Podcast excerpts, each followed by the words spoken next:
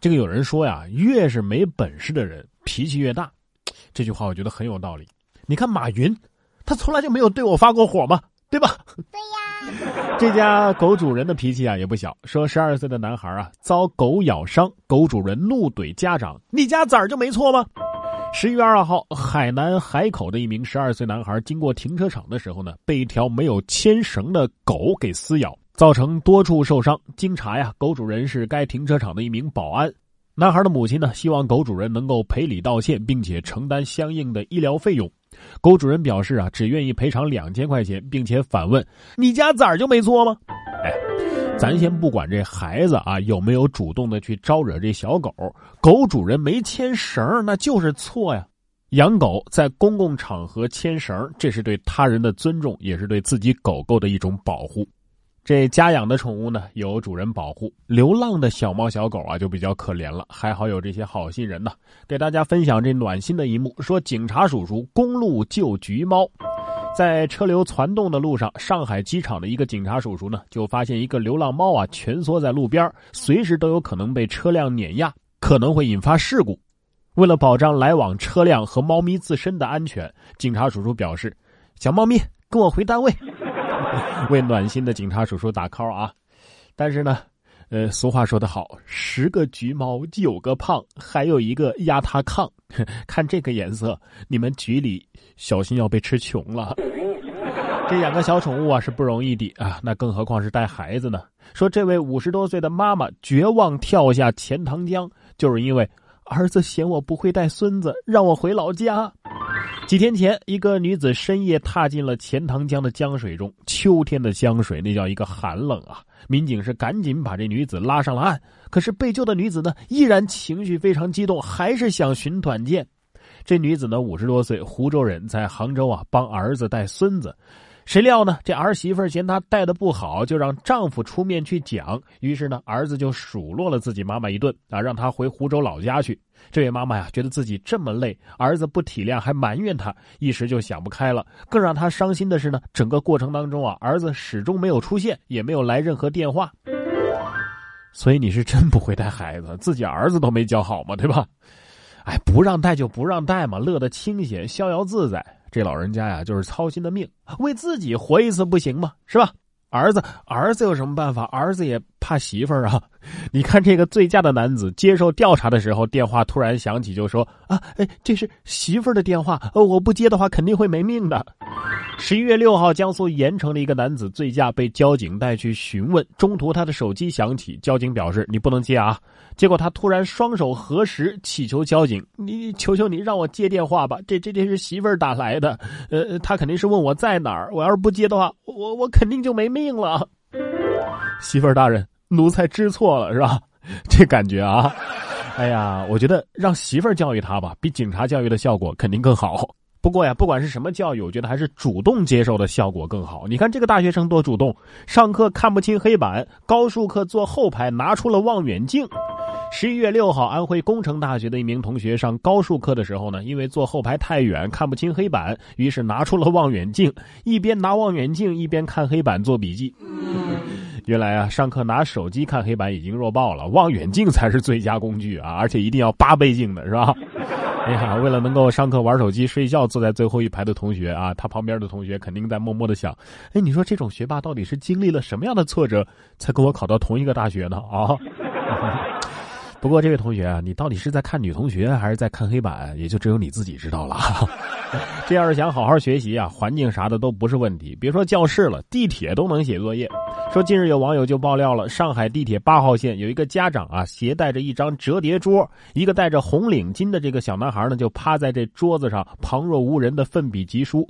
网友表示看着挺心酸的，也有专家站出来批评追赶式教育太害人了。哈，然后呢，这当妈的出来澄清了，我我只是凑巧今天拿着这折叠桌回家，儿子是临时起意啊，想在地铁上呢，哎，把作业给做完，并不是说每天都是这样。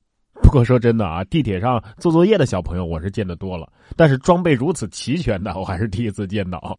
哎，这就体现出北京和上海的区别了。如果是在北京地铁，这小桌板啊根本就支不开。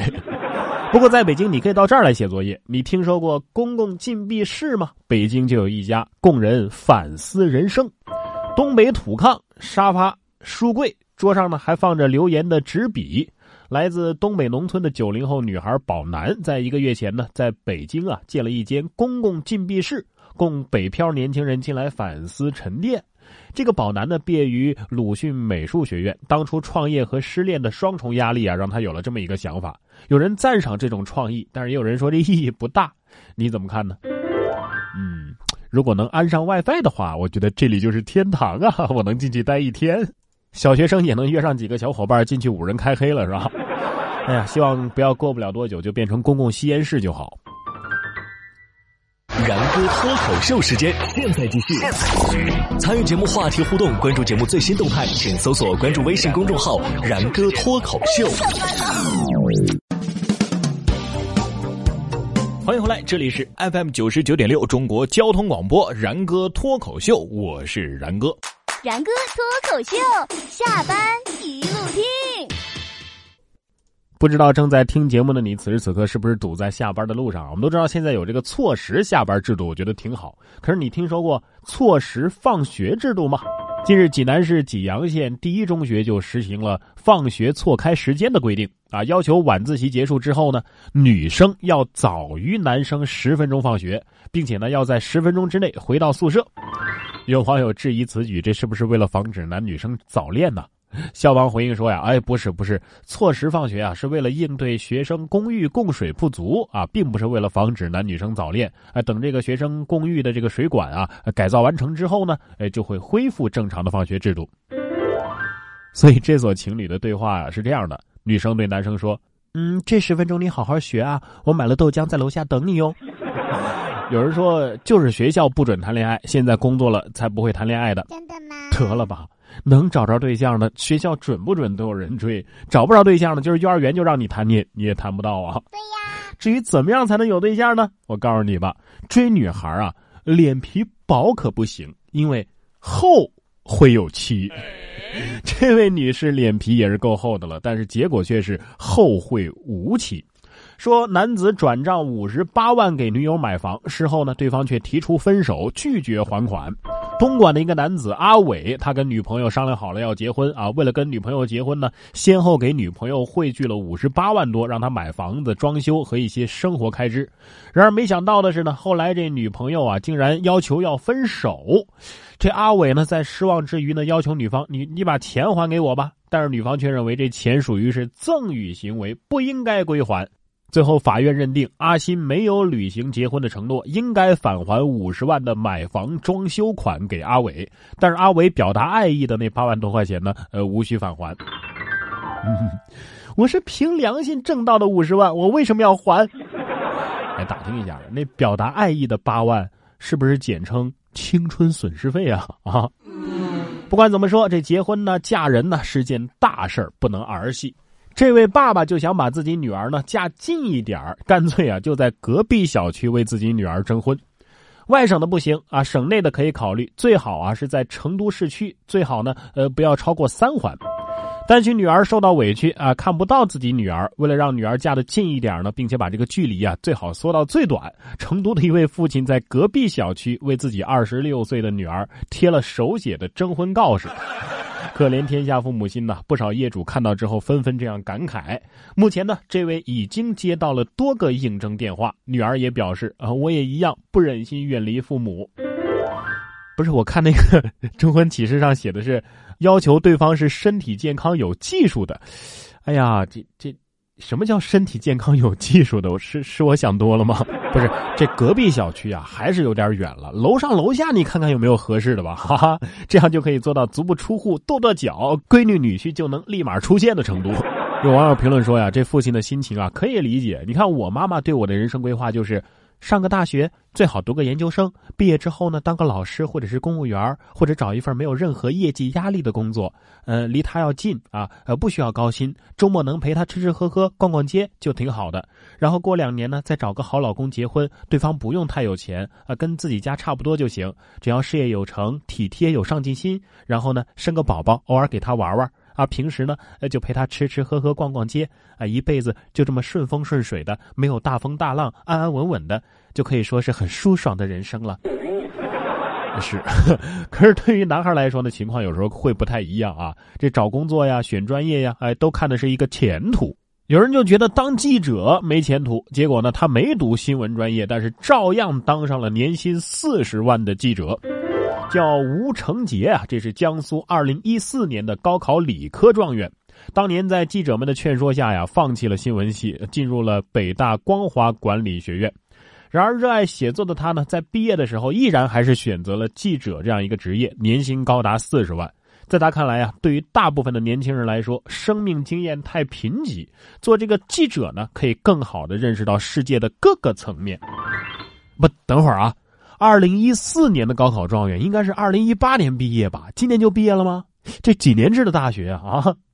不过呢，作为一个媒体从业者啊，我要跟大家揭秘，其实这个媒体招人呢是有鄙视链的。最先被鄙视的呢，就是播音主持专业，然后是新闻专业，非新闻专业的反而更容易啊被这个媒体录用，因为他们各有所长嘛。反倒是觉得这学播音的是不是只会播稿子，不会写稿子呀？哎，新闻专业的倒是能写，但是啥都能写，啥都写不精啊，没有擅长的方向。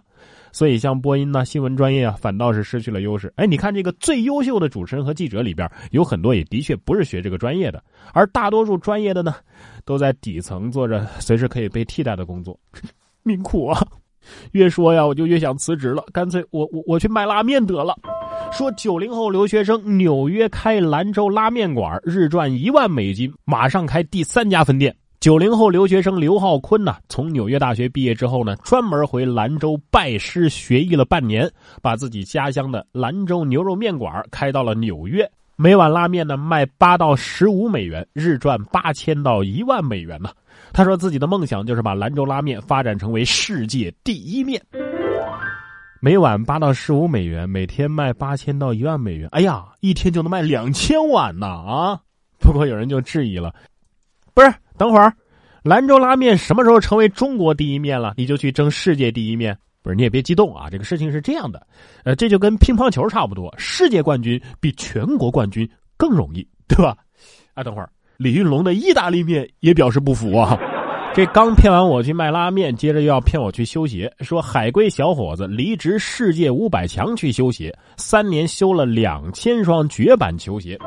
张扬啊，是八零后的海归，一个偶然的原因呢，开始修鞋，从此就停不下来了。来找他修鞋的人是络绎不绝，包括 CBA 的球员。三年下来呢，张扬是修了两千多双篮球鞋啊。那个什么，上次我挤公交，这个被挤坏的人字拖能帮我修修吗？算了，修鞋已经被他抢了先机了，我我我还是去修人吧。你像这种人，我觉得就应该好好的修理修理。我打算给这个混蛋用拳脚来按摩按摩。说惊险啊！男子店内强行的掳走女孩，被群众拦下。这是十一月七号的晚上六点钟，在广东的东莞，一个男子见店里无人，瞬间溜进店里，把看店的小女孩啊野蛮的掳走。随后呢，被围观的群众发现女孩没有被带走。目前男子已经被抓获，作案动机正在调查当中。作案动机，我觉得可能是拐卖，也可能是猥亵啊！真的是挺可怕的。家长也太不注意了，居然让一个小孩子啊独自一个人留在店里看店。还好啊，有这些好心的人们在呀。